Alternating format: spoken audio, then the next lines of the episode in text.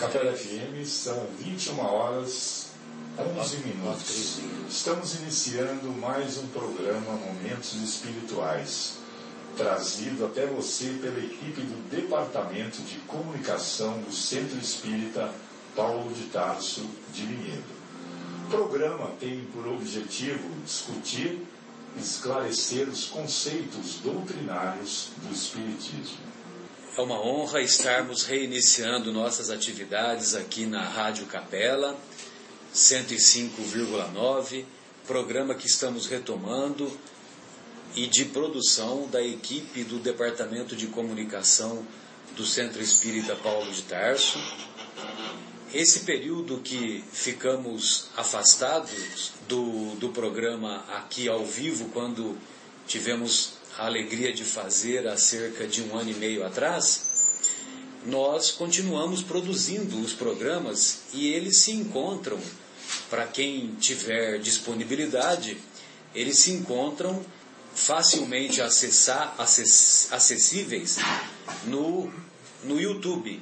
Basta entrar no, no YouTube e escrever CEPT Vinhedo. CEPT Vinhedo e muitos dos conceitos da doutrina nós discutimos e ampliamos naqueles naquele programa que, se, que pode ser encontrado no YouTube, como disse há pouco. Estamos estudando o livro dos Espíritos, o livro quarto, intitulado Esperanças e Consolações. Mais precisamente, estamos na pergunta 936 Hoje estamos acompanhados aqui da nossa querida Sônia, da, do Fábio e do Guilherme, além de também desfrutarmos da companhia do nosso querido Flamínio. Embora ele já tenha nos adiantado que ele não vai poder participar é, semanalmente como, como fazia anteriormente. Mas, é, dando continuidade então ao nosso programa e referindo-se à questão 936 do capítulo intitulado Perda de Entes Queridos e do livro quarto, também intitulado Esperanças e Consolações, Kardec pergunta para os benfeitores espirituais como é que as dores inconsoláveis dos que sobrevivem se refletem nos espíritos por quem as sofrem? Então Kardec pergunta para os benfeitores como é que as dores, aquelas dores profundas, as dores de, de difícil consolo, daqueles que sobrevivem, se refletem nos espíritos por quem as sofrem. Ou seja, as pessoas que estão é, encarnadas, elas, é, por exemplo, tiveram a morte de alguém da família. Ah, o pai morreu, a mãe morreu, o filho morreu. Então, como que essa dor se reflete naqueles espíritos que, se, que, que desencarnaram, naqueles espíritos que se encontram no mundo espiritual. Pois bem, aí o, o nosso querido Kardec, é, o, os, os benfeitores espirituais respondem: o espírito é sensível à lembrança e às saudades dos que, lhes, dos que lhe eram caros na terra mas uma dor incessante e desarrazoada o toca penosamente, porque nessa dor excessiva ele vê falta de fé no futuro e de confiança em Deus, e, como consequência, um obstáculo ao adiantamento dos que o choram e, talvez, à sua reunião com eles nós sempre nos recordamos que o, o nosso querido Chico Xavier, naquele famoso programa Pinga Fogo de 1971, que pode ser também facilmente encontrado no, na internet, no YouTube e assim por diante, tem um momento em que essa pergunta é feita para o Chico. E o Chico diz de maneira muito sábia que lágrimas de saudade fazem bem ao espírito que já desencarnou, aqueles entes queridos que nos antecederam. Agora, lágrimas de revolta, lágrimas de inconformismo, aí não. Aí já, já, já constitui um fator de angústia, um fator de ampliação da dor a, aos nossos irmãos que desencarnaram. Boa noite, Fábio. Gostaria de ouvi-lo nesta, nesta sua primeira é, oportunidade de participar conosco ao vivo aqui na Rádio Capela. Estou honrado com essa oportunidade, Marcelo. É, queria até falar aqui e correr lá fora ao mesmo tempo para escutar minha voz no rádio. Deve ser bem mineira, com um R bem forte. De porta, horta e corguinho. Porteira, portaria. Bom, mas é, o que vale é o conteúdo, né? Os amigos vão, vão prestar atenção caridosamente no conteúdo do que eu falar e deixar o meu porta-porteira de lado. Mas, bom, é realmente um prazer. E Marcelo, enquanto você lia a pergunta, ela está escrita num português bem clássico, né? É, de alto padrão. E eu ficava assim, me segurando, tentando entender bem a pergunta e a resposta.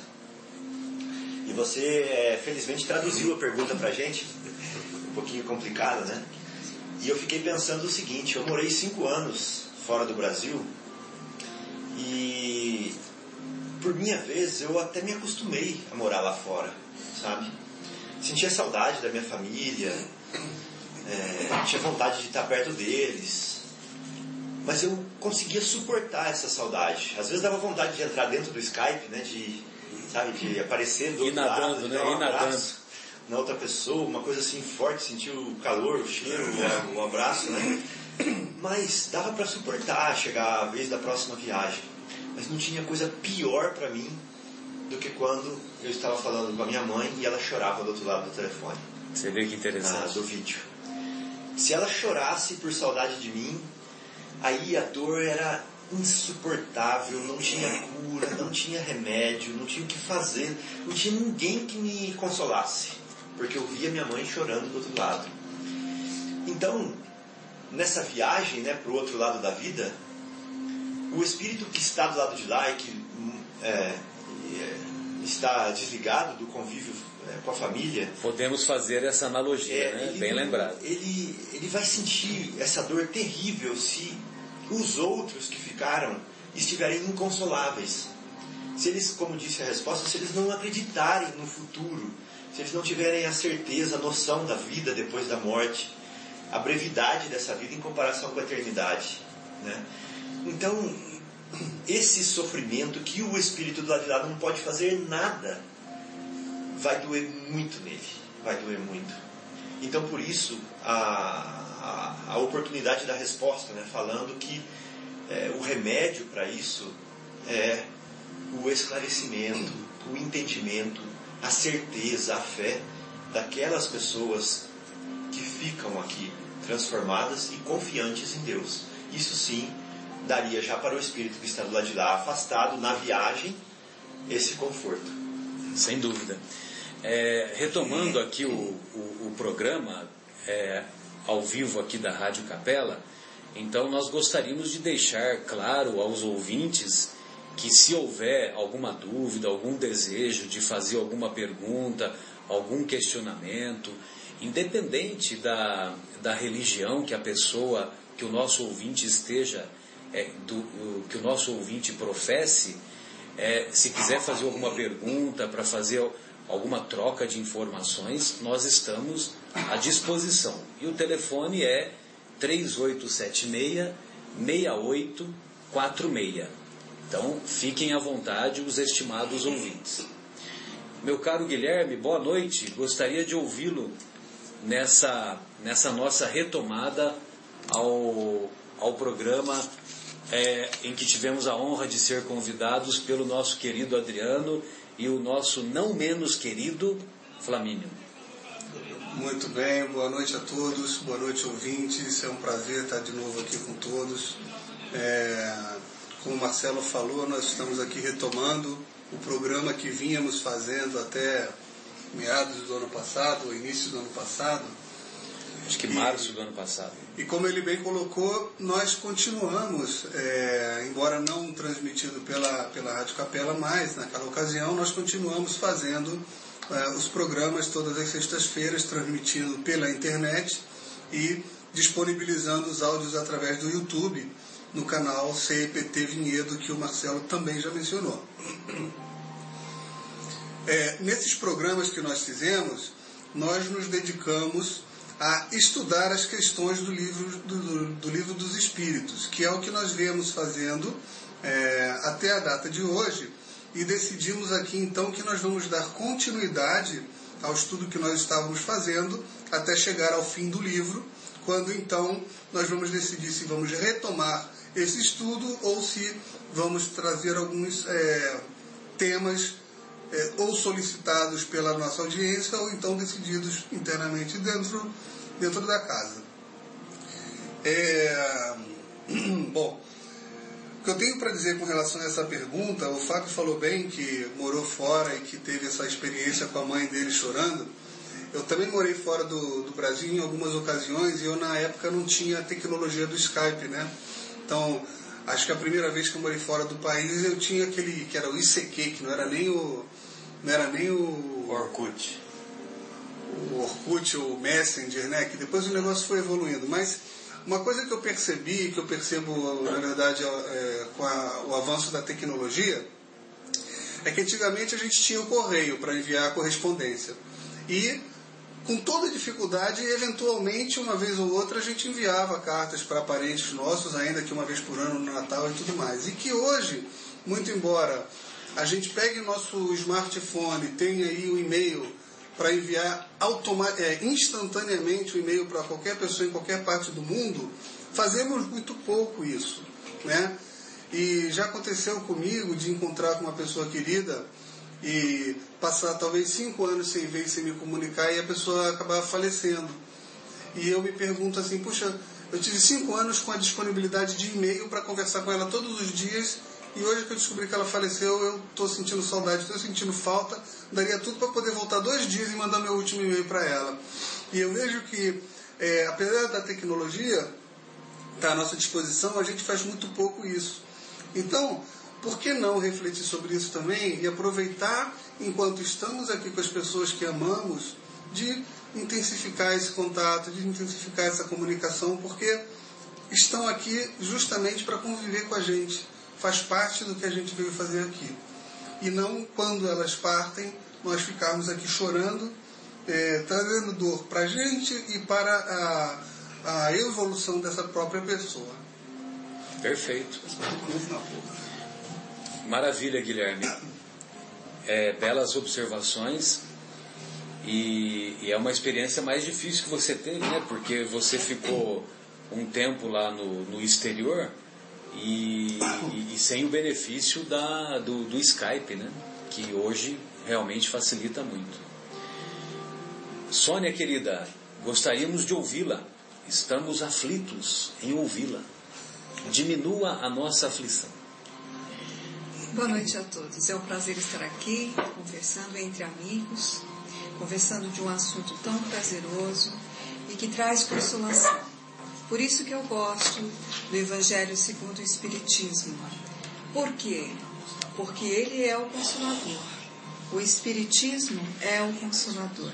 E consolador o que significa? Aquele que traz a boa nova, aquele que acalenta o coração, aquele que traz coisas interessantes para nós nos deixarmos mais aliviados, não é verdade?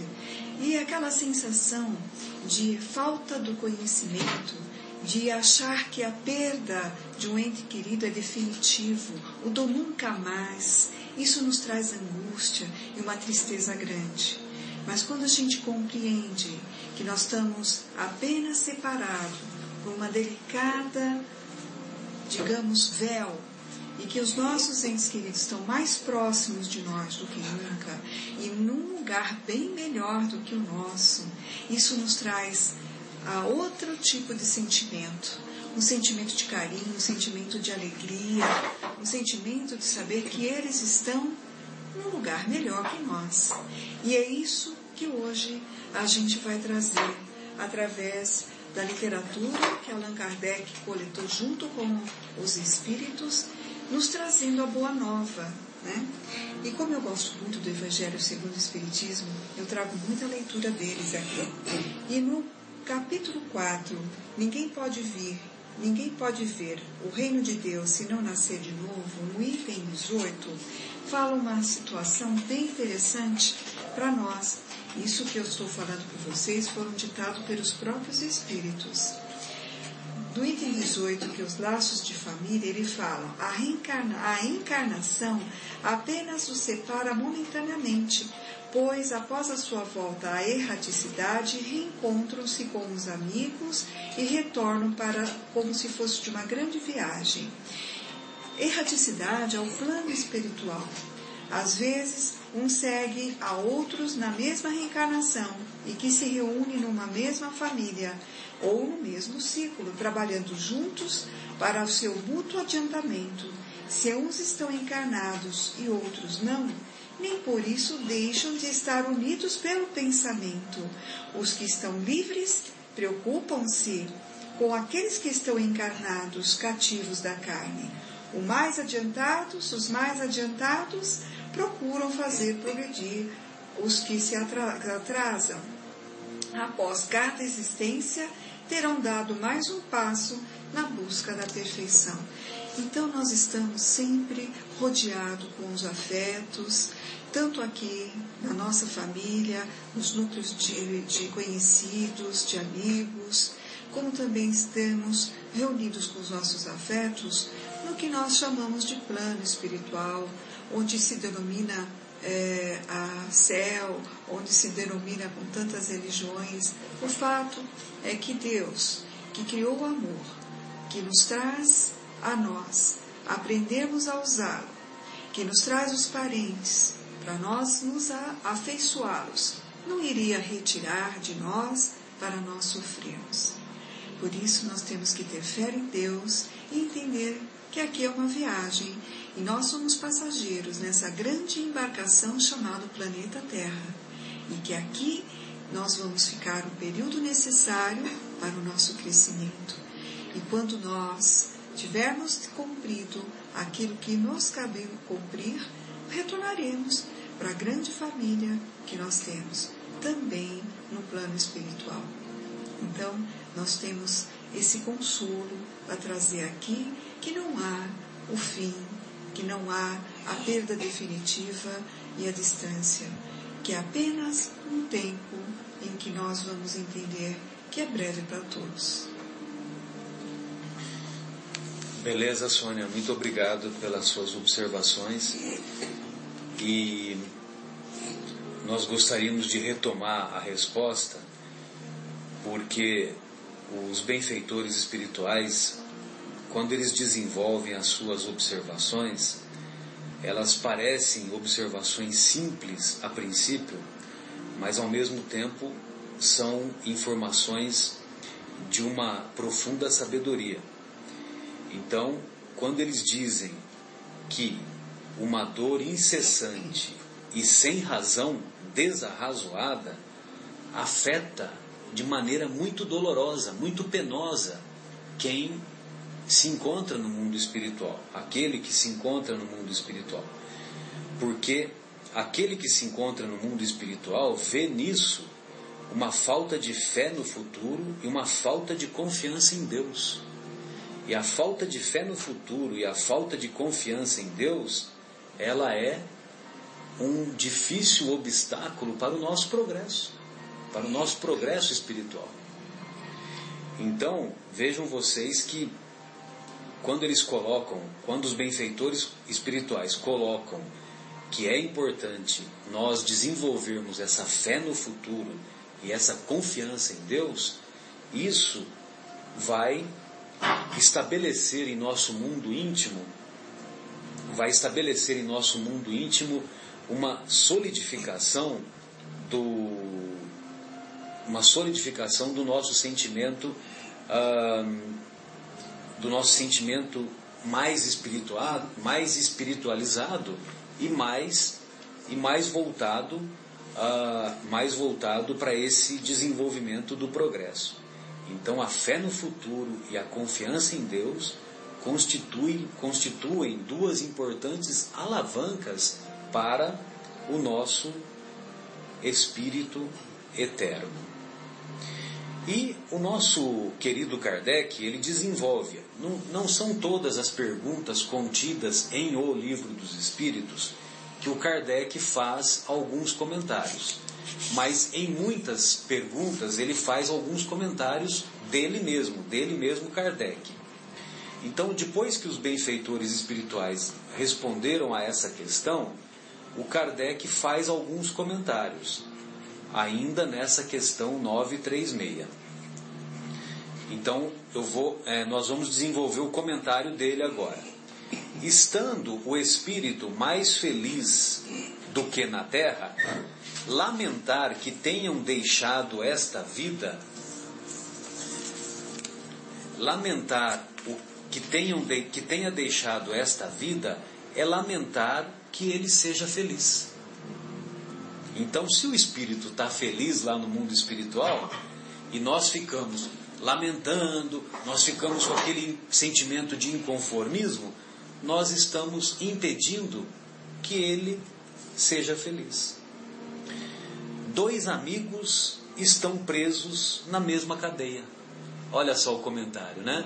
Então, Fábio, aquela, aquele comentário que você fez, se você entrasse na mesma, na, no mesmo padrão vibratório que o choro da sua mãe representava para você, quando você falava com ela, mesmo que fosse pelo Skype, quando você é, fazia esse, esse é, por exemplo, se você entrasse no mesmo padrão vibratório que o dela, né, apesar de, de ser uma dor, de ser doloroso para você, ele, ele, o Kardec faz uma analogia que seriam dois amigos presos na mesma cadeia. Né? Então você ficaria preso junto com, com a mamãe naquele sentimento de inconformismo, né? de, é, de, de, revolta, né? que ela ficava, aquele choro é, desarrazoado. Né? E Marcelo, por outro lado, eu tenho um amigo que foi para lá quase que em paralelo comigo, que é um dos meus melhores amigos. E a família dele reagiu completamente diferente da minha. A família dele fez o que o livro está falando. Ficaram felizes com a felicidade dele. Ele está tendo sucesso é, na vida profissional, sucesso na vida amorosa, porque ele levou a esposa recém-casado para lá. Que maravilha. Estão construindo uma família assim, é, num, vamos dizer assim, um ninho sem muita interferência da família, porque no começo isso pode ser até um pouco prejudicial, né? Quando essa interferência não é saudável. E eles vêm é, com certa frequência para o Brasil. Mas a família dele o apoiou completamente. E ele se sente super bem lá. E quando vem está feliz, quando regressa está feliz, tudo bem. Ao contrário da minha experiência, que eu estava lá, mas sabendo que eu estava, assim, não sabendo, mas sentindo que eu que o que eu estava fazendo não era legal, que eu estava causando sofrimento a alguém. Isso, né? isso levava à insegurança né, de ambas as partes. Exatamente, quando não tinha nada a ver, realmente não tinha muito que eu podia fazer. O que tinha que ser feito era aqueles que ficaram, sim, é, ter essa confiança em Deus, fé no futuro, como foi, foi lido no livro. Né? Sem dúvida é, ambos devem ter um dia a liberdade. Né? Então, a, a, analogia que o Kardec faz, a, desenvolvendo o comentário, dois amigos estão presos na mesma cadeia. Ambos devem ter um dia a liberdade, mas um deles a obtém primeiro. Vai para o plano espiritual. Seria, exatamente, seria caridoso, seria caridoso que aquele que continua preso se entristecesse por ter o seu amigo se libertado antes? Olha só que, que analogia bela, né? Não haveria de sua parte mais egoísmo do que afeição ao querer que o outro partilhasse por mais tempo de seu cativeiro e dos seus sofrimentos? Ou seja, fica aqui na prisão comigo, não vai para a É, liberdade. é, exatamente. O mesmo acontece entre dois seres que se amam na terra. O que parte primeiro foi o primeiro a se libertar, e devemos felicitá-lo por isso, esperando com paciência o momento em que também nos libertaremos. Sônia, Guilherme, vocês gostariam de tecer alguns comentários sobre queria, esse parágrafo? Nós estamos falando sobre os livros, mas é importante a gente falar a origem desses livros, né?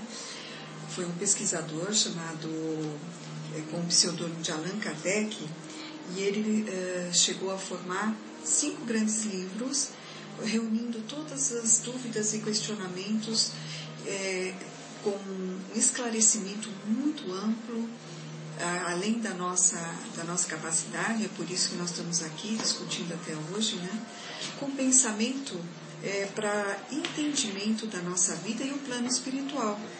E o Livro dos Espíritos foi o primeiro livro ah, editado em 1857 na França.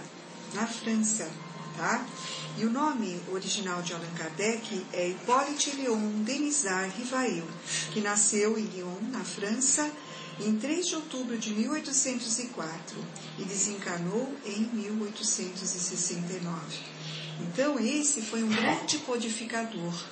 E é muito bonito a vida dele quando a gente passa ali e entender o envolvimento dele nessa obra.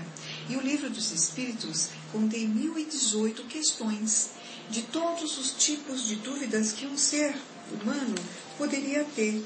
Tem a introdução com o objetivo da obra e a primeira pergunta, né? Só para vocês terem ideia, o tipo de literatura que nós temos. Né? A primeira pergunta, o que é Deus? Então, a partir daí, nós vamos ver tudo que vocês possam imaginar. Vocês podem, pela- pelo livro, nas pesquisas, nos questionamentos, entender. E hoje nós estamos abordando um assunto que é muito corriqueiro, que todos nós já vivenciando, vivenciamos, que é a perda de um ente querido. Perfeito, Sônia. Guilherme, gostaria de algum comentário? Não, eu acho que a gente pode continuar com os comentários do próprio Kardec, que tem mais outros parágrafos, não é isso? Não? Beleza, então vamos lá. Faremos outra comparação. Tendes um amigo que, ao vosso lado, se encontra em situação penosa. Sua saúde ou seu interesse exige que vá para outro país, onde estará melhor sob todos os aspectos. Dessa maneira, ele não estará mais ao vosso lado durante algum tempo, mas estareis sempre em correspondência com ele. A separação não será mais que material. Ficareis aborrecido com o seu afastamento, que é para o seu bem. Então, nós lembramos que o, o livro dos Espíritos foi escrito por Kardec, como a Sônia eh, nos, nos remeteu agora há pouco, e foi escrito em 1857. Em 1857, nos principais países, eh, vamos dizer, civilizados da época, o meio de comunicação principal qual era? Cartas. As cartas, né? o correio. Acho que nem o telegrama havia sido inventado à época, né? Então, é, os meios de comunicação eram através das cartas. Por isto que ele fala que a separação, é, de- que durante algum tempo eles se comunicariam apenas em correspondência. E que a separação não seria mais que material. E curiosamente, o Fábio e o, e o Guilherme já deram a, as- já nos já nos deram as suas manifestações de das experiências que eles tiveram quando moraram no exterior, é, sem termos discutido antes e sem termos e sem termos visto antes o, o- a analogia que o Kardec faz. Então o Kardec copiou de mim, viu, Marcelo? É, eu estou chegando a essa conclusão. Ele se adiantou no tempo, ele entrou na máquina do tempo em 1857, foi até 2015, pegou a sua experiência e E levou de volta. levou de volta. é, De Volta para o Futuro. Isso tá filme. É.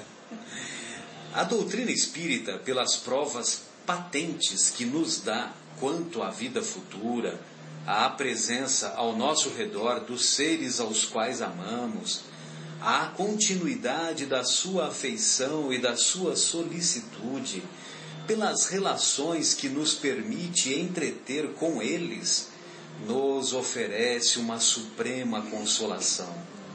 Numa das causas mais legítimas de dor, com, os, com o Espiritismo não há mais abandono. O mais isolado dos homens tem sempre amigos ao seu redor, com os quais pode comunicar-se. Suportamos impacientemente as tribulações da vida. Elas nos parecem tão intoleráveis que supomos não as poder suportar. Hum, entretanto, se as suportarmos com coragem, se soubermos impor silêncio às nossas lamentações, haveremos de nos felicitar quando estivermos fora desta prisão terrena. Como o paciente que sofria se felicita ao se ver curado, por haver suportado com resignação um tratamento doloroso. E eu sou, eu tenho uma, uma experiência bastante ampla é, no trato com as pacientes com câncer de mama, porque o tratamento mais doloroso dessas pacientes, todos sabemos, é enfrentar e suportar os efeitos da quimioterapia. A quimioterapia é muito dolorosa para paciente com câncer de mama, não só pela questão estética da queda de cabelo, que algumas drogas propiciam, embora essas drogas nós sabemos que, que levam à perda de cabelo, mas também elas são muito eficientes porque impedem a progressão do câncer, a progressão da multiplicação celular que o câncer provoca. E é uma felicidade imensa para elas quando termina a quimioterapia e quando os cabelos começam a crescer e também, né, evidentemente, que elas não, não mais sentem a dor da quimioterapia, aquela sensação de impotência, porque as drogas de quimioterapia elas provocam uma fraqueza muito intensa no organismo como um todo, né? E quando elas não mais precisam deste tratamento doloroso e que elas suportaram, é o motivo de uma felicidade imensa, porque elas superaram as adversidades. Assim como devemos superar a, a frustração, a adversidade, a infelicidade que provém da, da perda, ainda que momentânea, dos nossos entes queridos, que nada mais significa do que a transferência é, ou aquilo que a Sônia nos disse, né, a viagem para um outro país, um país distante, um país invisível para nós, mas que nós, num determinado momento, também vamos fazer essa mesma viagem e certamente nos encontraremos com esses entes que nos amaram, que deram as suas demonstrações de carinho, de alegria, demonstrações de, de amor ao longo da vida e que se separaram com a exaustão da vida do corpo físico após a morte do corpo físico. Pois não, Sônia? Algumas literaturas comentam que quando nós conseguimos ficar equilibrado nas perdas, não ficarmos muito magoados ou uh, depressivos, né? tristes demais, ou pior ainda, quando nós ficamos revoltados, quando nós procuramos procurar uh, termos equilíbrio diante dessa dificuldade que a vida nos convida a enfrentar, a permissão do alto de nós revermos os nossos entes queridos no sono. Então, No lembrado. eles vêm nos visitar, eles vêm nos ah, parabenizar, eles vêm nos abraçar. E a gente acorda com aquela leveza, com aquela sensação gostosa, com a saudade, inclusive reprimida, porque parece que a saudade se acabou, se amainou. E nós temos esse presente. Então, quando nós buscamos o equilíbrio dentro de nós, é o sinal que nós estamos preparados para rever os nossos entes queridos. Então, esforcemos-nos para não lamentar. Esforcemos-nos, que não é fácil, nós sabemos que não é fácil. Esforcemos para não ficarmos revoltados, para colocarmos Deus na frente de todas as dificuldades, principalmente esta, que é a da perda do ente querido.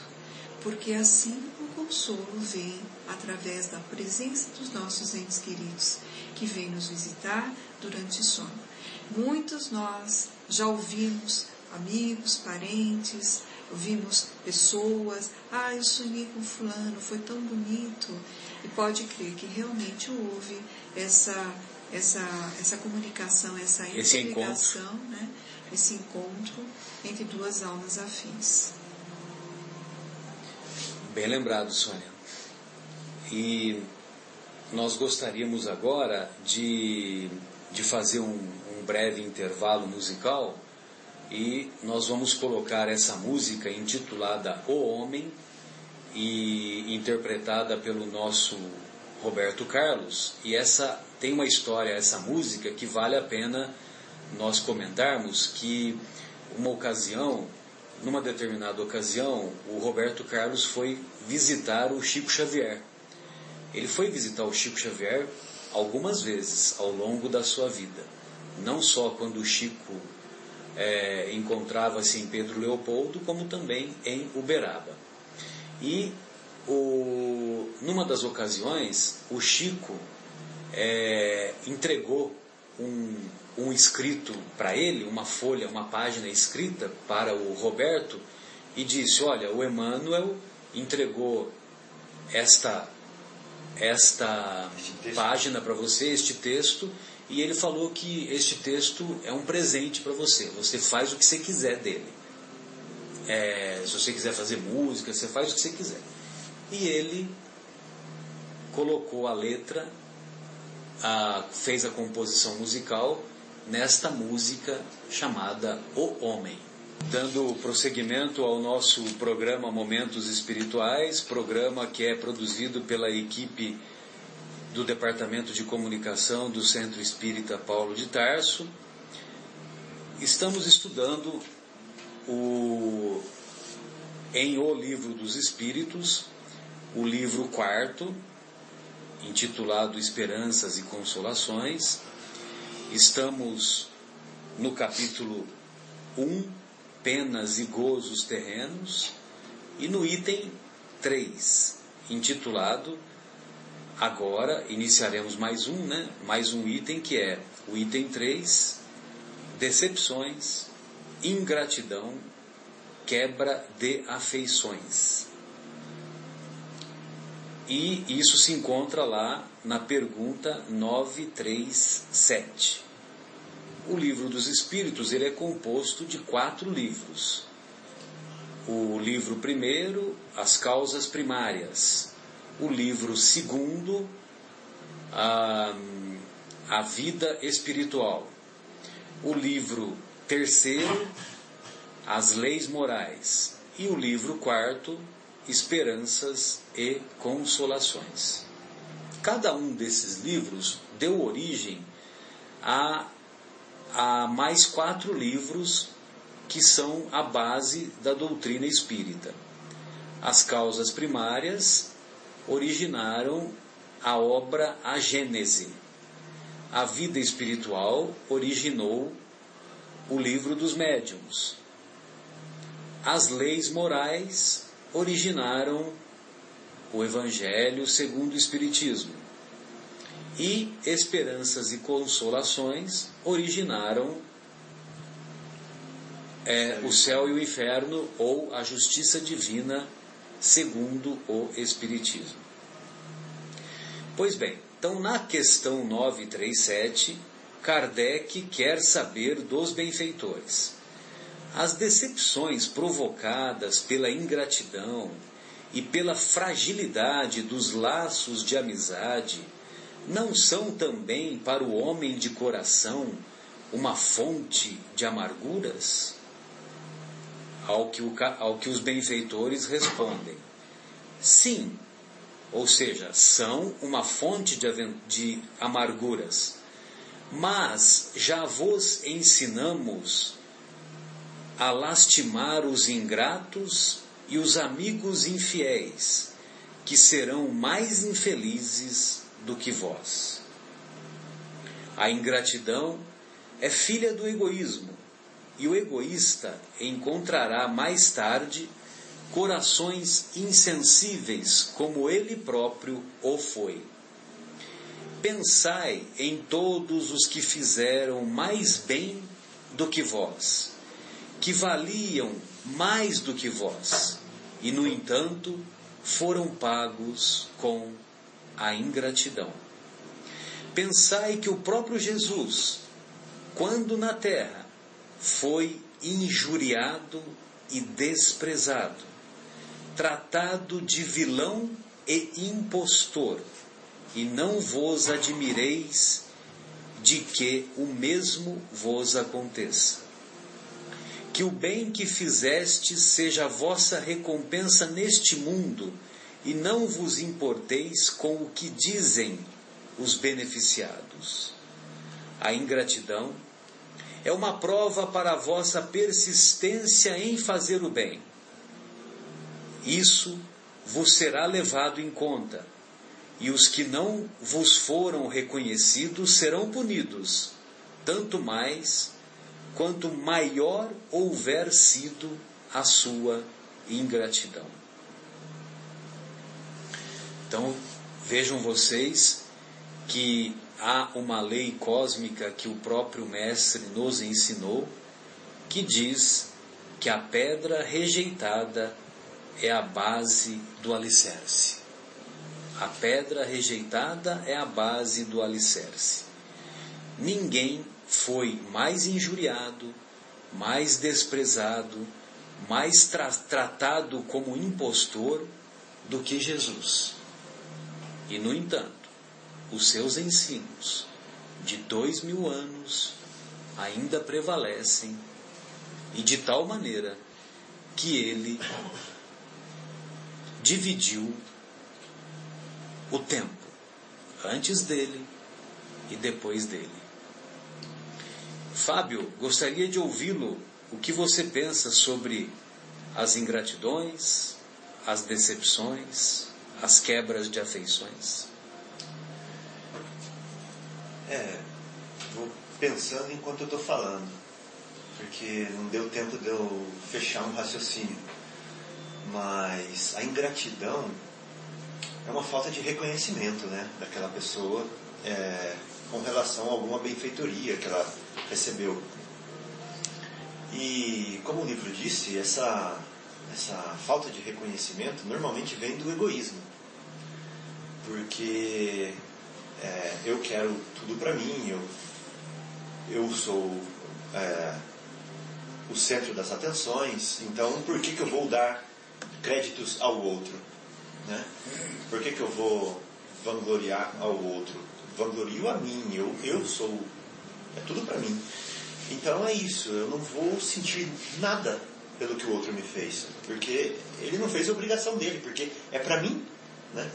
É para mim, então ele tinha que fazer mesmo. Então acho que ingratidão vem daí. Agora, isso aí não é um problema, porque quem não é ingrato? Nós somos ingratos. É, é uma coisa que nós estamos aprendendo ainda. Né? O problema eu acho que está mais do lado de lá, aquele que se sente ofendido porque o outro foi ingrato. Que aí é um problema também para ser cuidado, né? para ser revisto. O que é ingrato já tem um problema que é egoísta. E o que ficou ofendido porque o outro é ingrato, ele tem um problema de orgulho. Porque onde está o meu reconhecimento? Né? Então, peraí. Eu que sou egoísta, não reconheço o que o outro me fez. E o outro que é orgulhoso, não fica feliz porque eu não reconheci. então é a briga do egoísta com o orgulhoso. Na verdade, é uma, é uma piada. Então é isso, e essa ingratidão, essa, essa dor, né, é um problema, um problema do ego, um problema da, do, da vaidade, que não tem o reconhecimento que ela quer. Então é a briga do egoísta com o orgulhoso. Sem dúvida. Sônia, gostaríamos de ouvi-la. Então, Chico tem uma boa observação para isso, viu, Fábio? Porque aí traz a gente uma razão, às vezes puxa a gente o tapete da gente para a gente acordar, despertar. E Chico comenta a seguinte coisa, olha como cai bem com o que nós estamos estudando.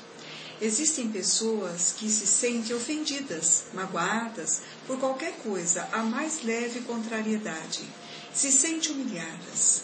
Ora, nós não viemos a este mundo para se banhar em águas de rosas.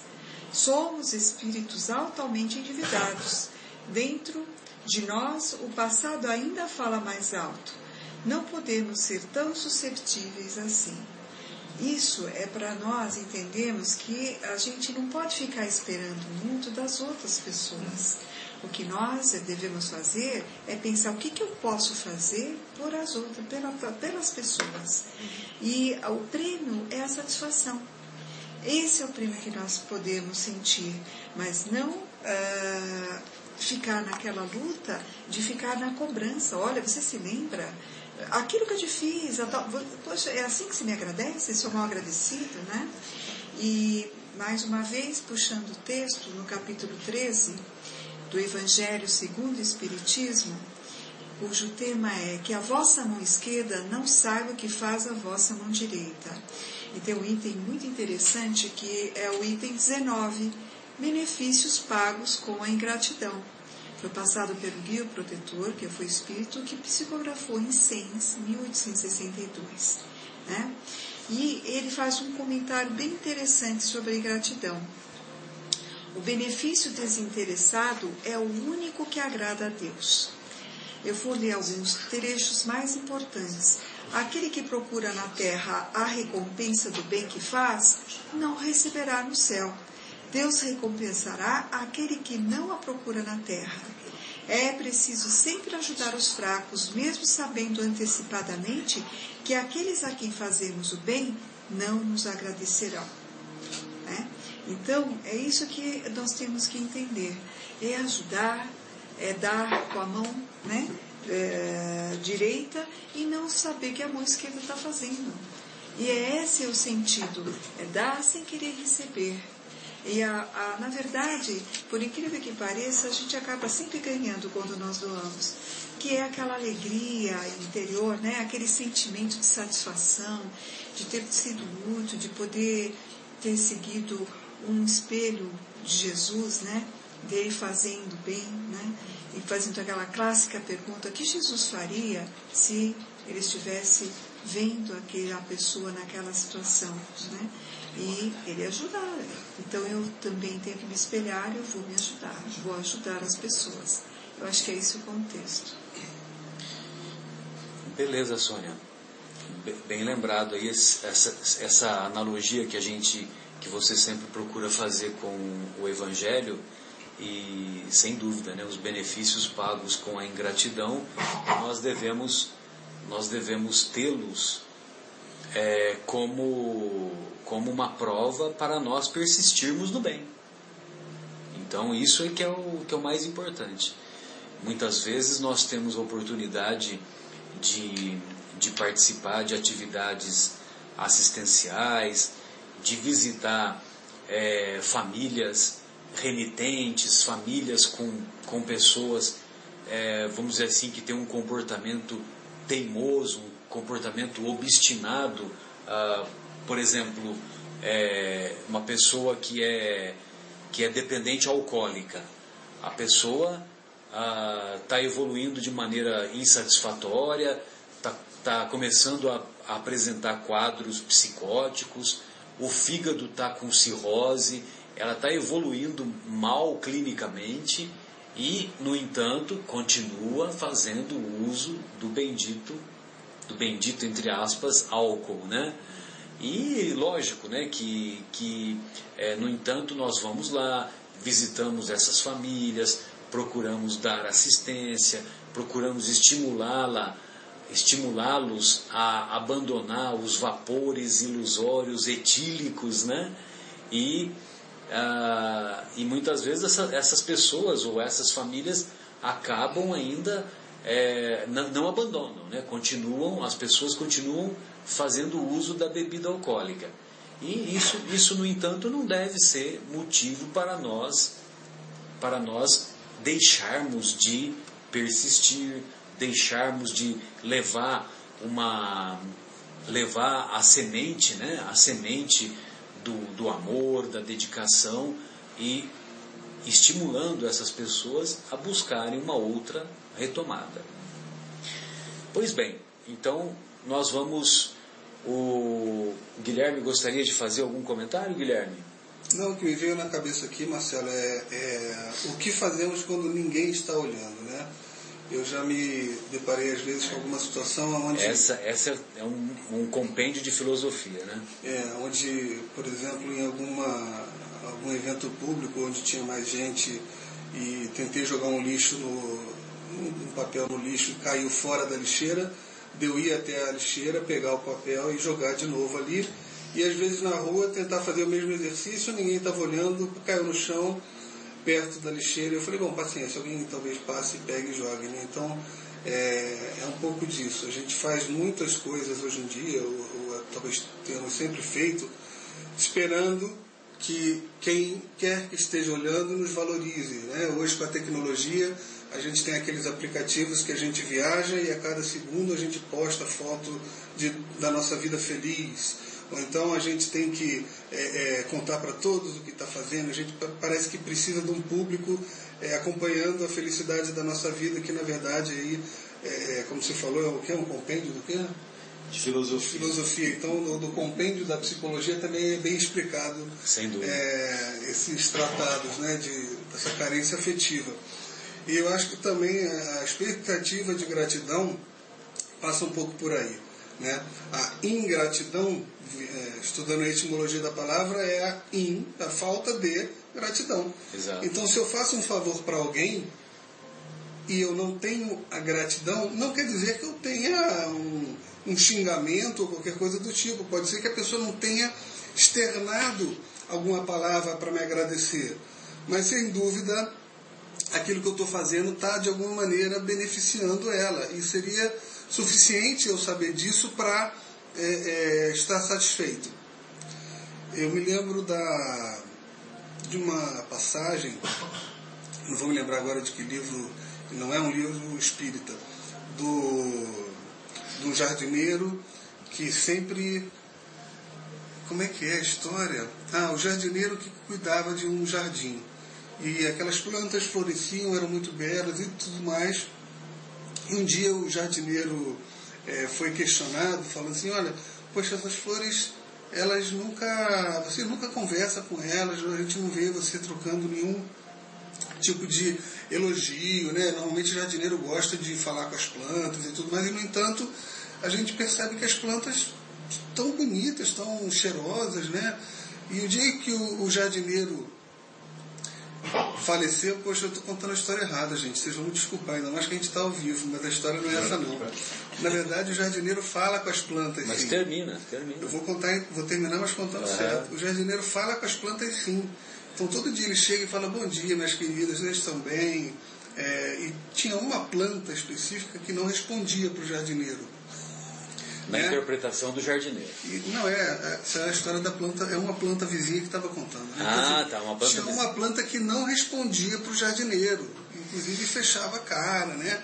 E, mas sempre muito bem cuidado, o jardineiro continuava cuidando muito dela e tudo mais, até o dia que o jardineiro falece e a planta que nunca falava com ele ficou muito triste. E a planta vizinha fala assim: escuta, você não dá para entender, ele sempre tratou você tão bem, você nunca nem olhava para ele, agora que ele morreu você está triste. E ainda ficava com, aquele cara, com aquela cara de sisuda, né? É, ficava com aquela cara cheia de Braços cruzados. É. E ela fala que. Ela fala assim: olha, as pessoas têm maneiras diferentes de demonstrar o seu amor. Né? Eu amava aquele jardineiro, de fato não conversava com ele, mas eu reconhecia o que ele fazia pela gente e amava o jardineiro. Então, é, a gratidão às vezes também é assim. A pessoa não fala nada, mas lá no coração ela está grata a você. Né? Estando ou não, quando a gente faz algum tipo de ação nesse sentido, a gente não deve esperar a, a, uma, um obrigado. Faça o bem, não importa quem, que o obrigado nem sempre vem. É, e, e esse é o comportamento que devemos ter, fazendo uma ligação com o tema anterior da perda de pessoas amadas, que é o sentimento de gratidão né, com a perda de pessoas amadas, né? Ao invés de nós irmos para o caminho da, do inconformismo, da revolta, da separação que a morte do corpo físico provoca, é, nós devemos nos lembrar de, quão, de, quão, de o quanto que foi importante aquela pessoa que, que agora está se separando de nós e o quanto de gratidão que nós temos por ela pelo seu olhar carinhoso, pelas palavras de incentivo, por tanta coisa positiva que nos representou ao longo da existência, seja pai, seja mãe, seja filho, seja quem seja, né? Marcelo, da mesma forma que é, a gente está mostrando o caminho errado, né, daquele que reclama que o outro é ingrato, também mostrando que quanto é errado, é, não, quanto quanta oportunidade nós estamos deixando, estamos perdendo quando nós não reconhecemos o que os outros fazem para gente, mesmo que seja da, da forma que o Guilherme falou, né? Lá dentro da nossa alma. Isso mostra uma humildade muito grande, isso mostra uma uma percepção, uma sensibilidade que faz parte das características de um espírito evoluído. Né? Então, quando nós temos essa sensibilidade, mesmo que outra pessoa pela qual nós temos gratidão nos faça coisas erradas, nos façam coisas ruins, a nossa gratidão, a nossa reverência por ela supera tudo. E a gente fala assim, não, ela está vivendo um momento é, infeliz, mas eu reconheço a bondade dentro dessa pessoa. Eu reconheço a intenção dela, eu reconheço a grandeza dela nos outros atos. E aí acabou o mal né? Acabou o mal, porque essa, essa minha sensibilidade, esse meu reconhecimento, essa minha humildade enxerga o bem nas coisas ao invés de enxergar o mal nas coisas. Exatamente. E aí está a elevação espiritual daquele que sente gratidão. Né? É, tanto é que na verdade não é o, o, o mal, é, não é o mal que existe, né? o que existe é a ignorância do bem. Pois não, Sônia? Gostaria de ouvi-la. Então, naquele mesmo texto, né, que eu estava conversando, do benefícios pagos com a gratidão, que é o item 19 do capítulo 13, que vossa mão esquerda não saiba o que faz a vossa mão direita do Evangelho segundo o Espiritismo, aquele texto cai bem também a essa passagem que nós estamos discutindo. Como podeis saber se esse benefício, esquecido no momento, não trará mais tarde bons frutos? Ficais certos de que é uma semente que com o tempo germinará. Infelizmente, vedes apenas o presente. Trabalhais para vós e não para os outros. Os favores acabam por abrandar os corações mais endurecidos. Podem até ser esquecidos aqui na terra, mas, quando o espírito se livrar do seu inventório carnal, ele se lembrará, e esse será o seu castigo. Então lamentará sua ingratidão e desejará reparar a sua falta, pagar a sua dívida em uma outra existência, até mesmo muitas vezes aceitando uma vida de dedicação ao seu benfeitor. Então, não existe nenhum mal sem reparação.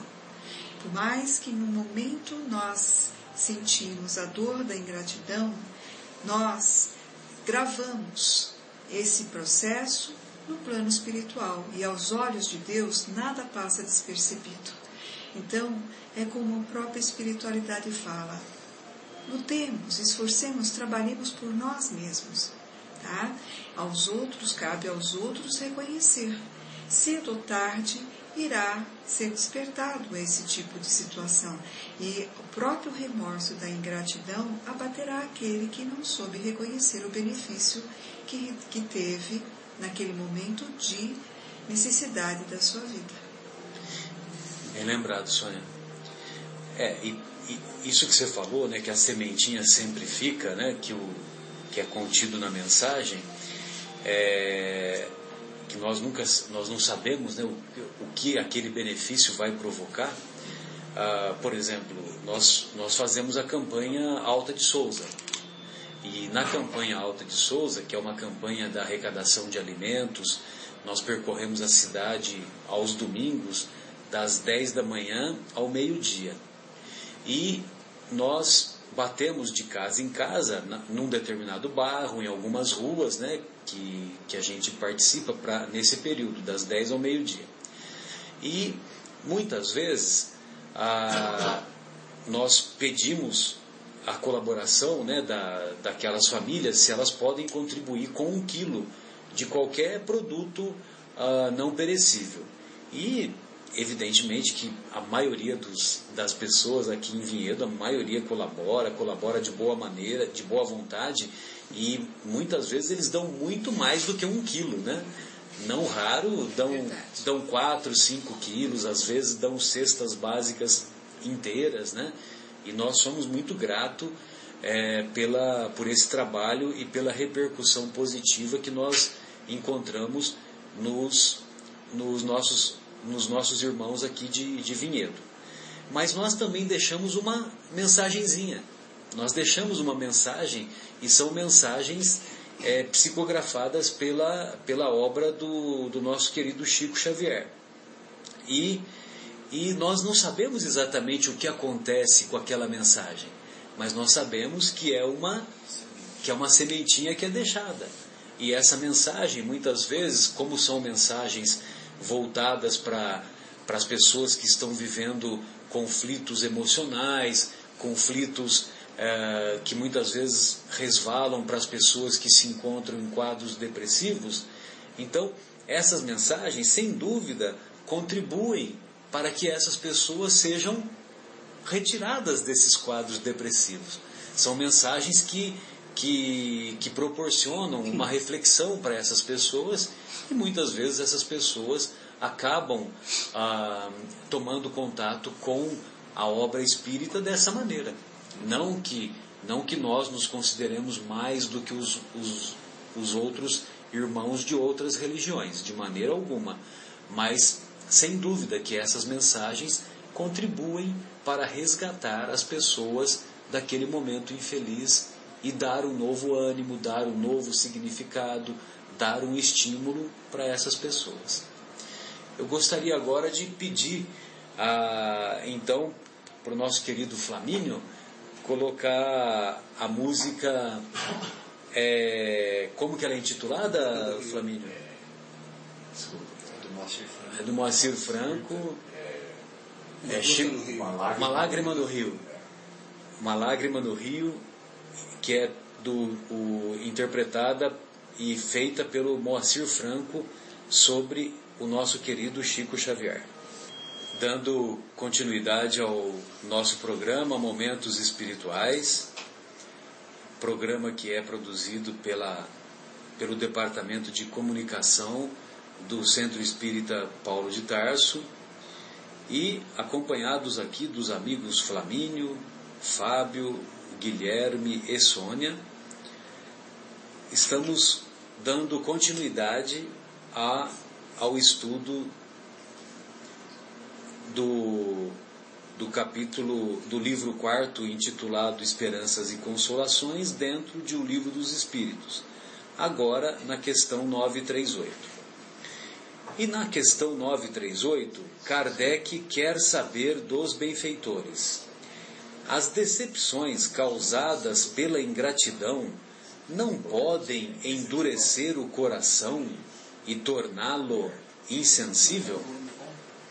Ora, ao longo da vida nós teremos um caminhão de decepções, um caminhão de frustrações.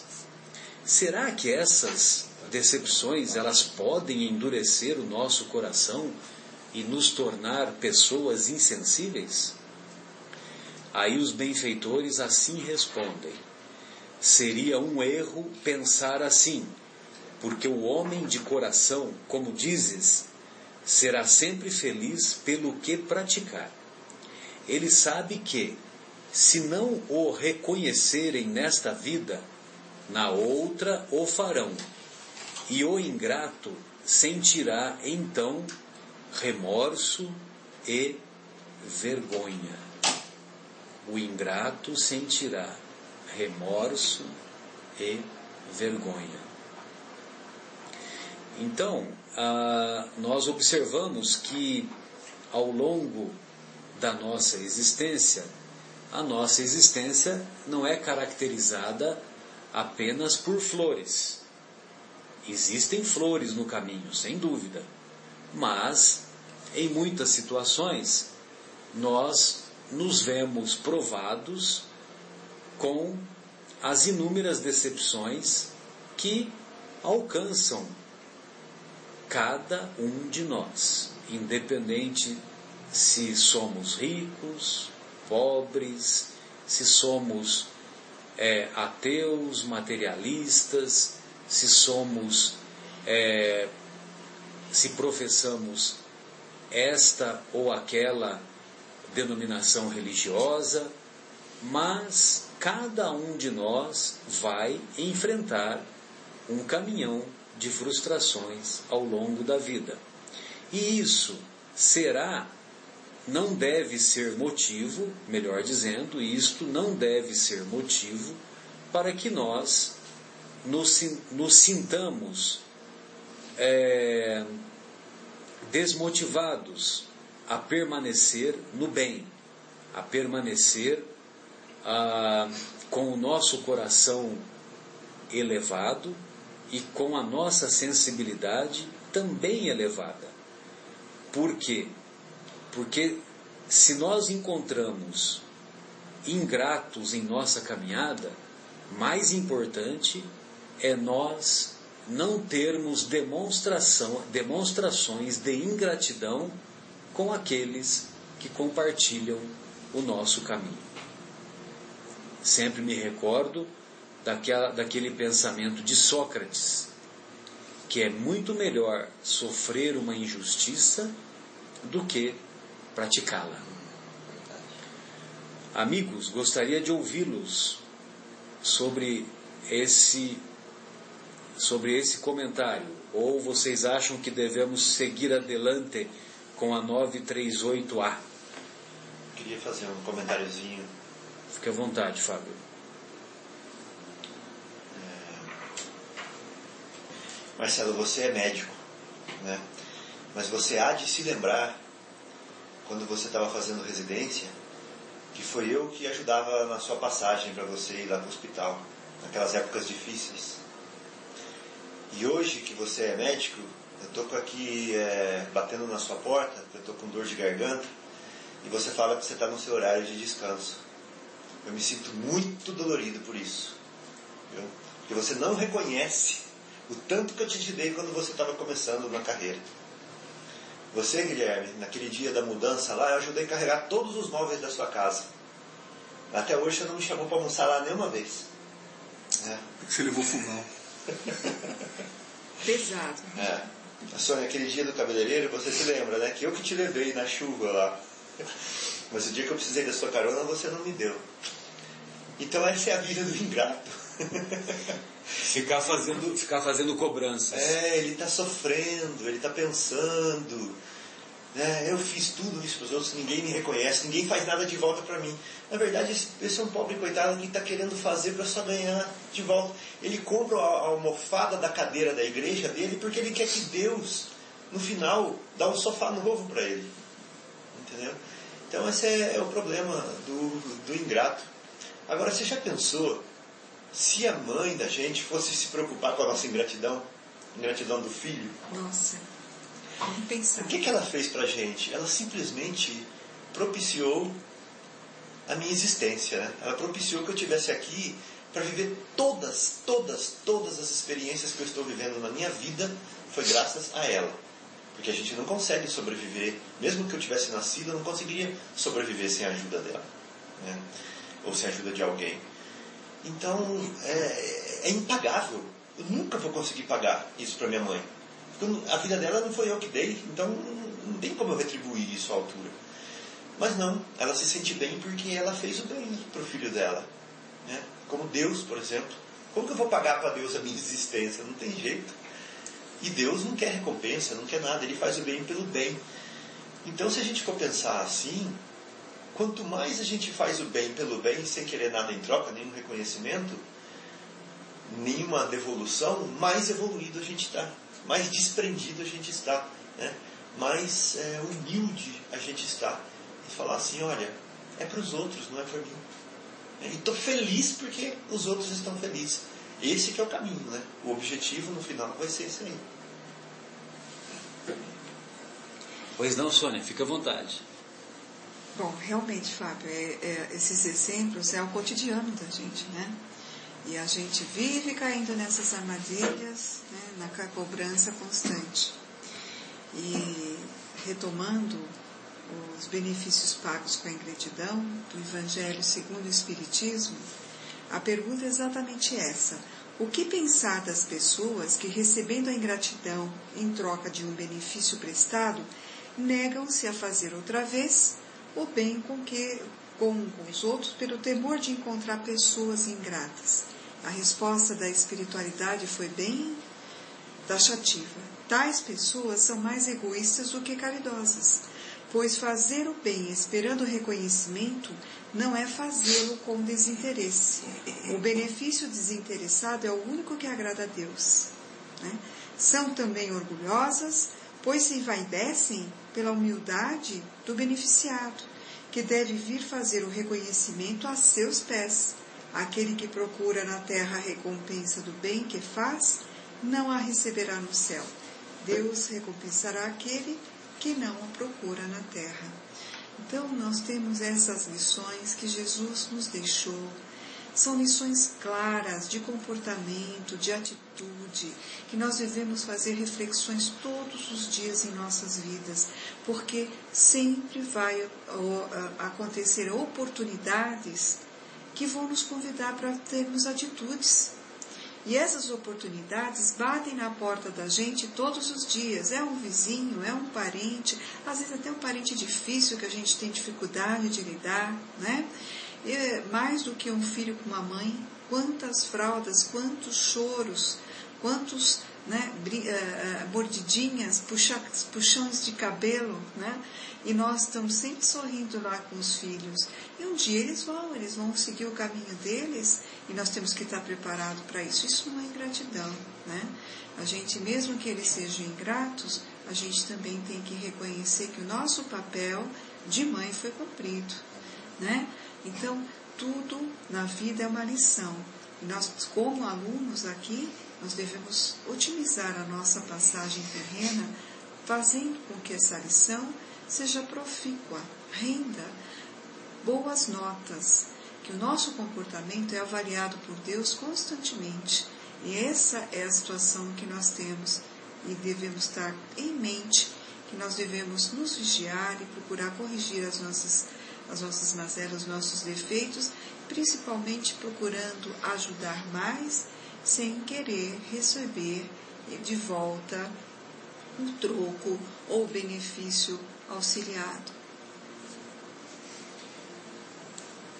Guilherme, você poderia nos contar algumas experiências dentro do, do mundo corporativo que você vivenciou e vivencia, é, relacionadas com o coração tornado endurecido e as pessoas tornarem-se insensíveis? Vivenciando as decepções? Eu, eu posso. Eu queria só eh, pegar o que a, a Sônia estava falando, quando ela fala da que nós estamos aqui né, e somos aqui alunos e conforme acreditamos temos algumas vidas, né, diversas vidas que passamos para é, melhorar. E igualmente aqui no programa a gente gostaria, embora estejamos retomando um programa que vimos fazendo há algum tempo, nós gostaríamos de também poder é, nos aprimorar e cada vez mais é, é, trazer para vocês, ouvintes, uma, uma informação que console, mas que de fato traga também o conhecimento para que então entendamos e possamos juntos trabalhar na, na nossa purificação, no nosso aprimoramento. E pedimos então para todos que estão nos ouvindo agora que entrem em contato, se a timidez não deixar ainda, é, fazê-lo por telefone no 38766846 a qualquer momento do programa para fazer perguntas, por favor, nos envie e-mails através do e-mail cept.vinhedo.gmail.com. Tá? Todas as perguntas enviadas através desse e-mail serão respondidas. Sugestões são muito bem-vindas, críticas, qualquer ideia que vocês tenham, por favor, também nos encaminhem.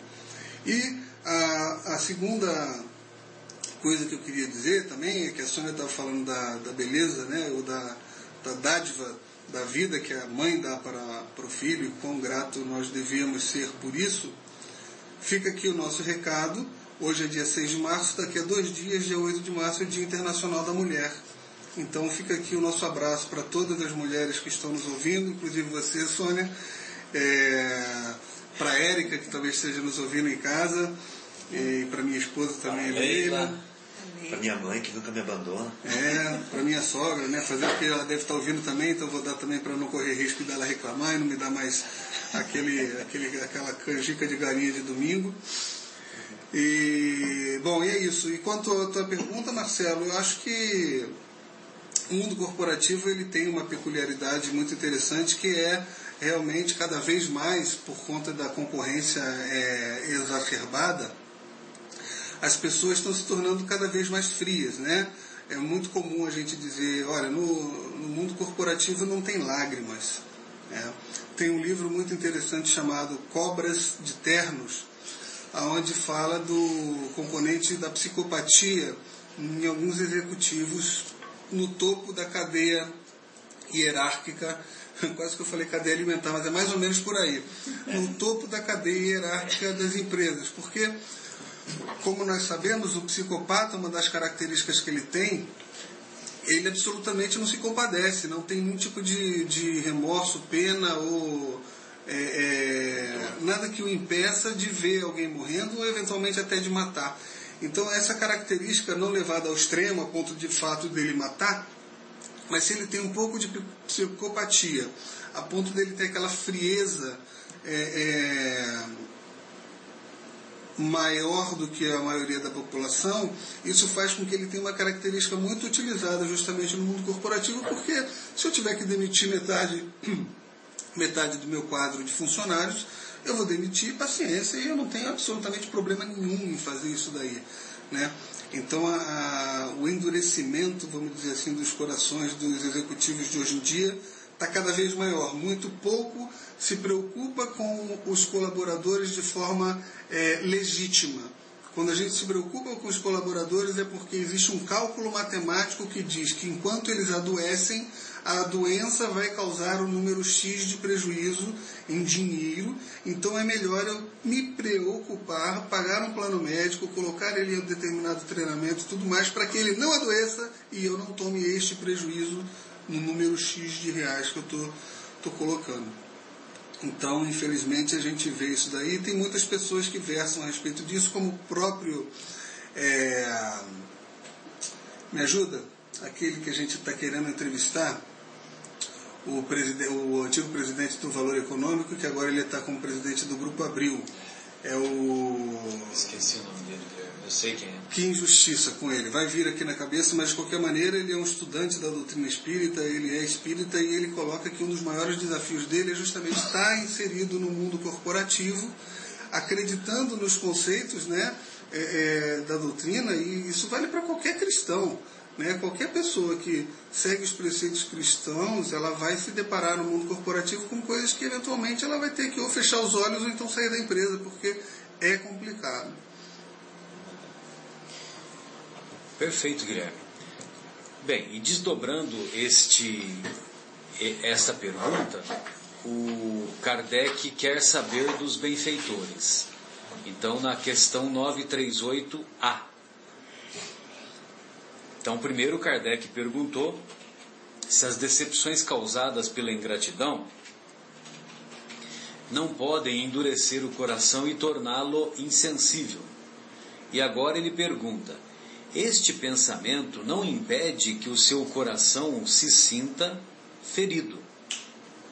Ora, disso não pode nascer-lhe a ideia de que seria mais feliz se fosse menos sensível?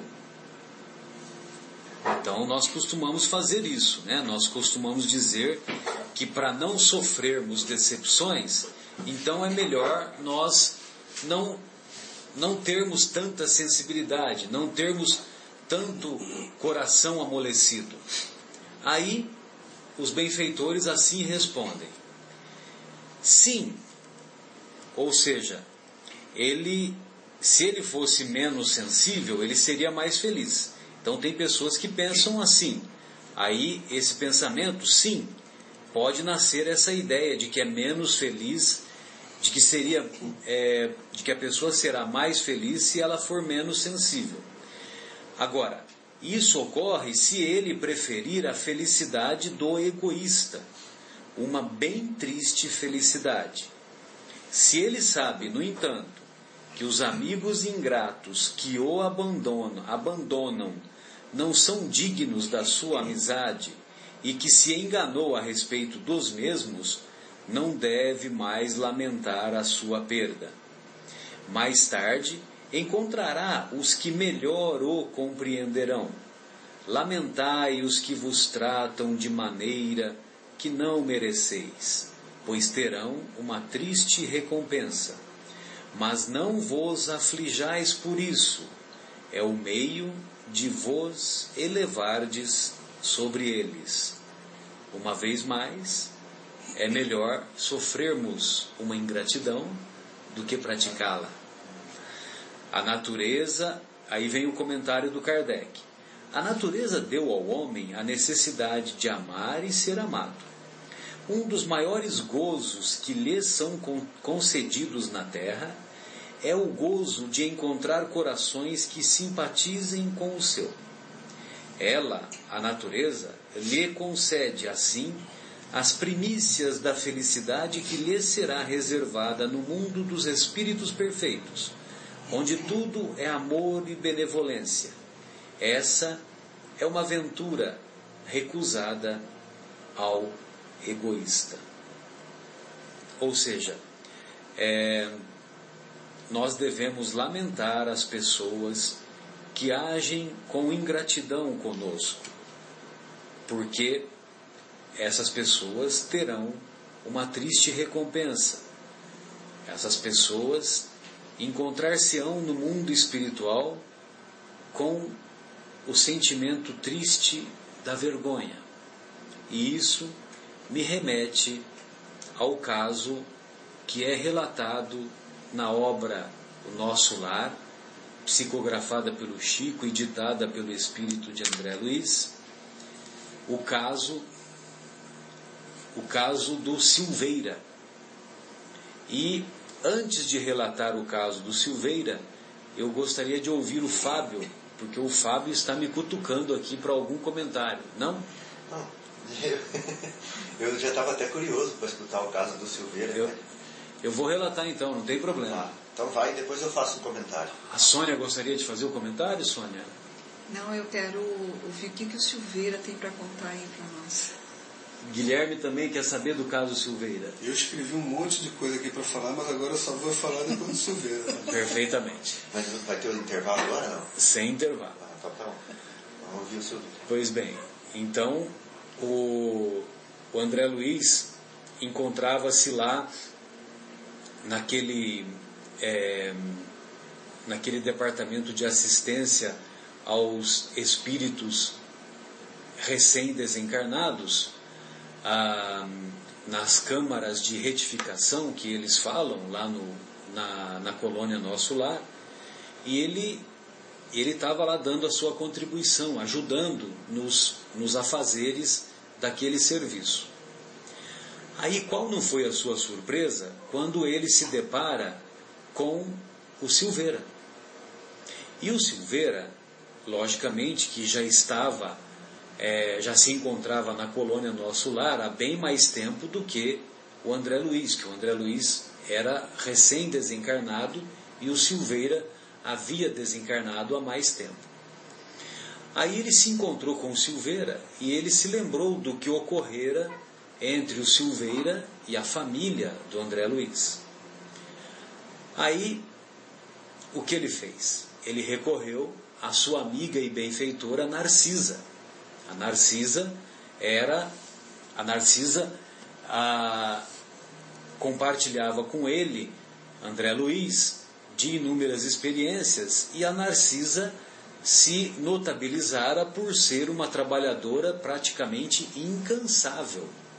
Ou seja, ela trabalhava diuturnamente o tempo todo assistindo e auxiliando as, os espíritos que ela coordenava na, na assistência na, na sua atividade lá na colônia Nosso Lar.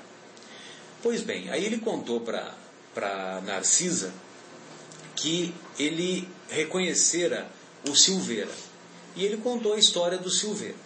O Silveira havia contraído uma dívida com o seu pai, com o pai do André Luiz, ainda quando encarnados, porque o pai do André Luiz também já havia desencarnado. E o Silveira uh, adoecera, adoecera gravemente, e como ele adoecera gravemente, ele não conseguia trabalhar e, e juntar os recursos necessários para poder honrar com o compromisso do pagamento da dívida.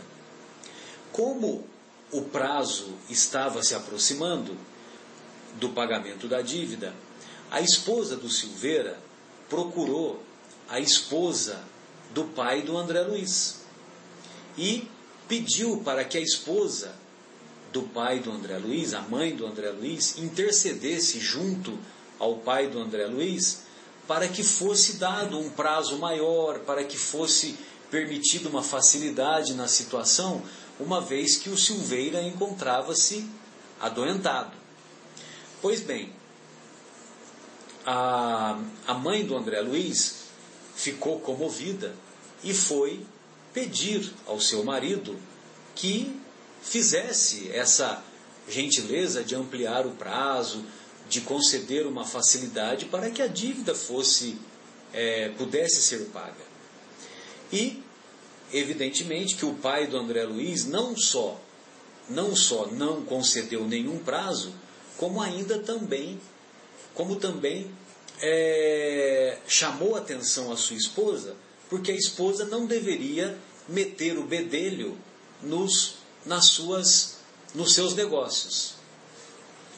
E o André Luiz teve alguma participação nisso? Pois bem, o André Luiz a tudo assistiu e não só aprovou a conduta do pai, como o incentivou a não dar prazo nenhum ao Silveira.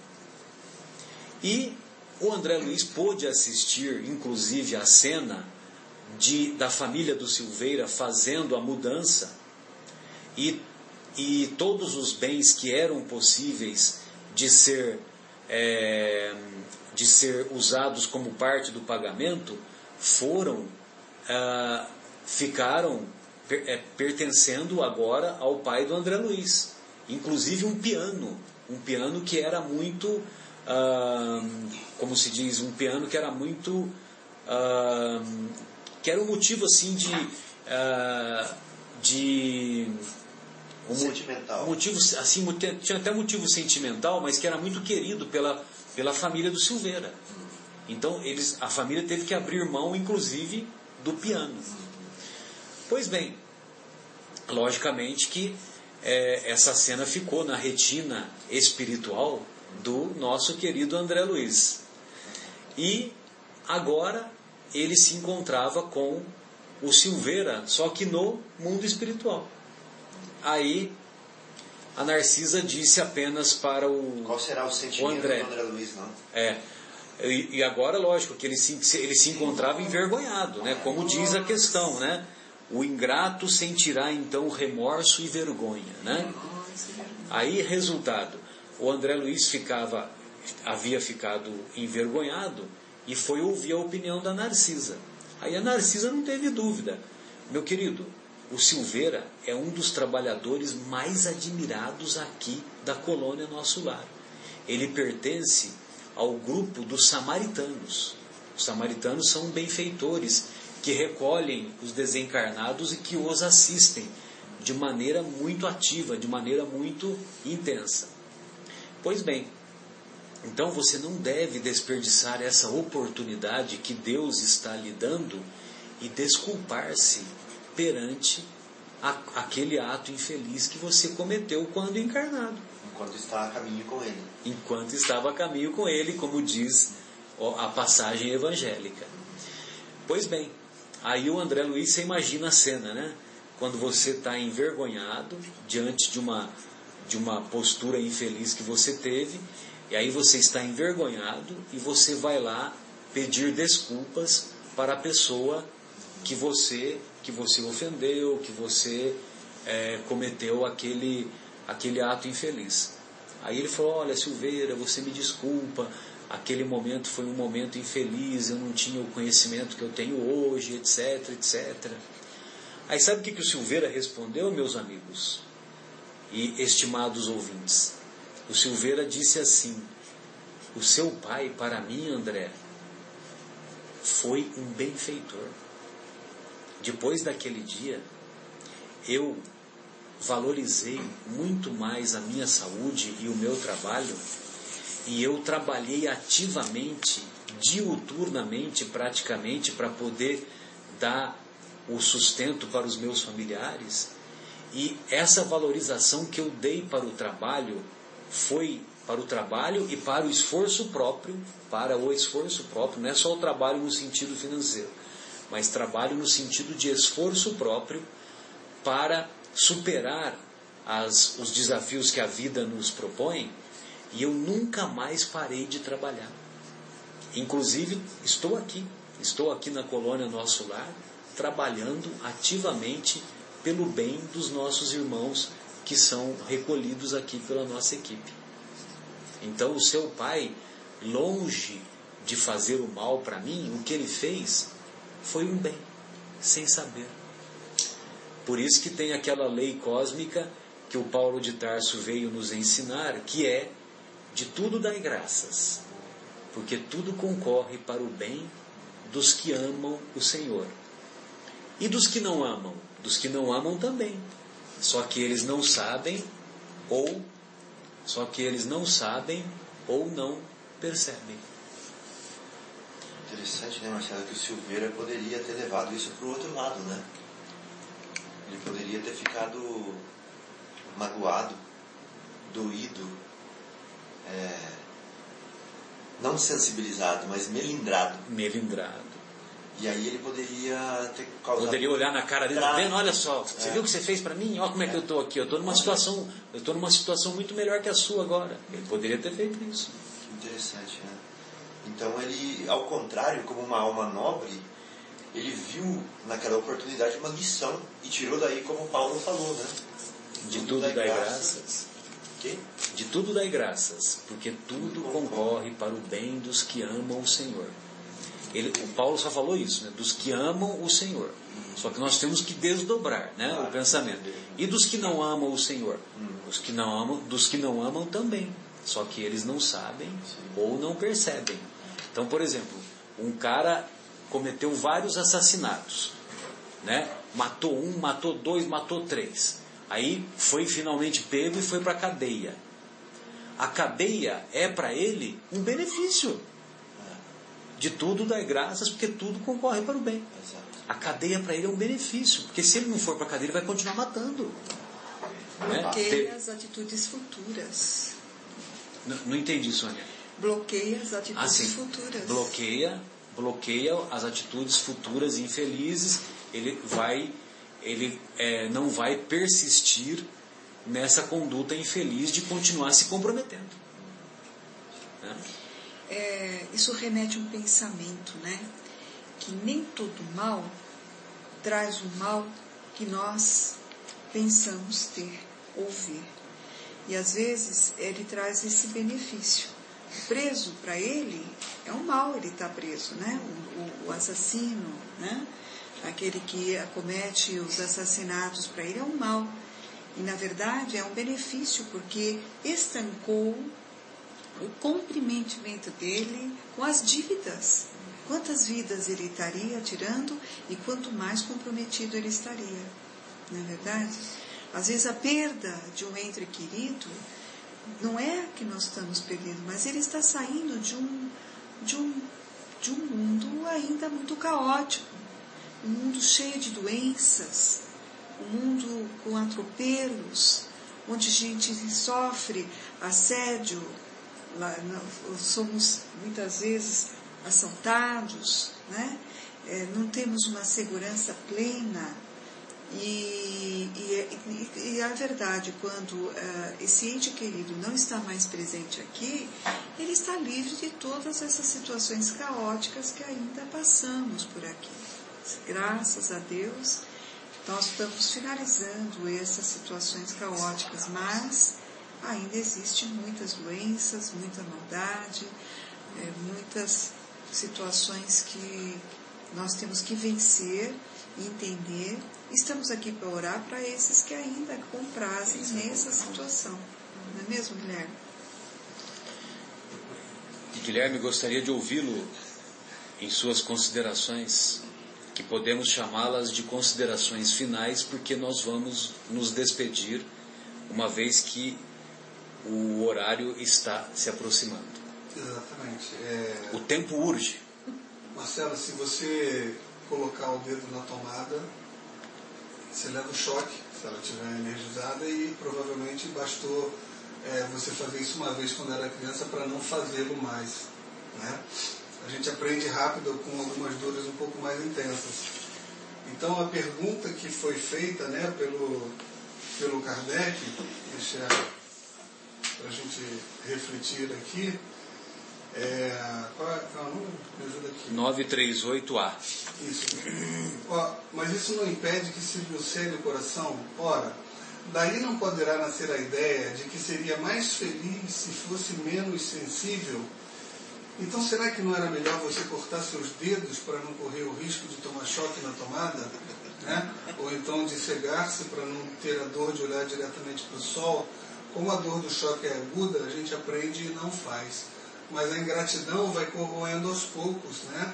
E a úlcera é uma, é uma ferida que vai se ampliando. Que vai se ampliando e vai nascendo muito devagarzinho. E quando ela começa de fato a doer, ela já está num normalmente no estágio mais avançado, que, que causa uma dor maior. Então, é, a mensagem é, ainda que seja uma dor um pouco mais fraca e homeopática e que vai crescendo, o melhor é não sentir, né? Não precisa cortar o teu dedo para não tomar choque. Já aprendeu? Não mete o dedo na tomada, né? Não precisa é, é, ficar sofrendo quando as pessoas forem ingratas para com você.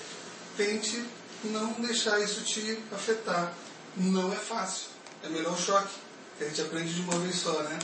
Então, talvez por isso mesmo a gente tenha também que vir várias vezes aqui para aprender a não, não deixar essa dor machucar o coração da gente. Beleza. Fábio, eu gostaria de ouvi-lo, embora eu sei que você vai falar, que eu acho que é a mesma coisa que eu ia falar, mas tudo bem. Será? Sintonia? Não, o que eu ia falar é o seguinte, a pergunta, né, como o Guilherme deu ali, é, essa sensibilidade causa uma dor, então não seria melhor eu não ter essa sensibilidade, né? Ele deu o exemplo do dedo, melhor eu não ter o dedo para não tomar o choque, muito bom exemplo. É, isso aí não é sensibilidade, é o melindre que causa dor. O que, é o melindre? O melindre é a sensibilidade com orgulho. Né? E o que, que é, é a sensibilidade em si? Ela é neutra. Eu tenho sensibilidade a isso, mas eu posso aliar a minha sensibilidade outras virtudes. Posso aliar a humildade, posso aliar o conhecimento. Então, quando alguém age comigo de uma forma que me toca, eu posso reagir com sensibilidade e conhecimento, ou eu posso reagir com melindre. Assim, olha o que ele fez para mim. Isso é melindre, né? E muito diferente de sensibilidade. Só que às vezes a gente usa a mesma palavra para as duas coisas. Fala assim. Justo fulano, comigo, justo é, comigo. Exato. Assim, fulano é sensível. É. Não, fulano não é sensível. Sensível é Chico Xavier. Sensível é Divaldo. Sensível é um escritor, um poeta. Esse fulano aí é melindroso, é bem diferente. Né? Então eu só queria que a gente usasse melhor as palavras para não confundir as coisas. Ser sensível é bonito e é bom. É, e o que eu ia falar, na verdade, Fábio, era que, é como o nosso Guilherme deu o exemplo de, de tirar o olho, de tirar o dedo tal, então eu me lembrei da passagem evangélica, né, que, das leis cósmicas que o Mestre nos disse, que pra, se o nosso olho vai, é causa de escândalo, é melhor arrancar o olho, né? É melhor, se nós usamos a nossa vista de maneira equivocada, então é melhor que nós não, tenhamos, não a tenhamos para que para nós podermos entrar no reino de Deus. Ou seja, para nós chegarmos no mundo espiritual de maneira menos comprometida, e se nós vamos usar o olho de maneira equivocada, então é melhor que não tenhamos olho. Né? Então foi isso que eu pensei quando você fez essa analogia que foi bem apropriada. Pois não, Sônia, queremos ouvi-la. Queria finalizar com as palavras de Chico, que foi dada logo na entrada do programa. Para aqueles que não ouviram, é bem interessante. São essas. Existem pessoas que se sentem ofendidas, magoadas por qualquer coisa. É mais leve a mais leve contrariedade, se sente humilhadas. Ora, nós não viemos a este mundo para nos banhar em águas de rosas. Somos espíritos altamente endividados. Dentro de nós, o passado ainda fala mais alto. Não podemos ser tão suscetíveis assim. Um abraço a todos os ouvintes, muito obrigado pela audiência contamos com vocês no nosso próximo programa na sexta-feira. Então, é, boa noite a todos, as nossas despedidas do nosso programa Momentos Espirituais e até a próxima sexta. Boa noite, meus amigos sensíveis, é, que essas reflexões possam ter tocado a gente, né? E que a gente vá cada vez deixando mais de lado a pele de elefante e ficando com a, a nossa pele sensível para a gente poder apreciar as sutilezas da vida e dos ensinamentos dos Espíritos. E desenvolver a gratidão. Isso aí. Pois não, Guilherme, as suas despedidas. Boa noite a Agora todos. oficiais. Boa noite a todos. Espero que nossa conversa possa ter sido esclarecedora, útil. Desejo a todos um feliz finzinho de sexta-feira, um bom fim de semana. Novamente, um beijo no coração de todas as mulheres que nos propiciaram a graça da vida. E estaremos juntos aqui na próxima sexta-feira às 9 horas.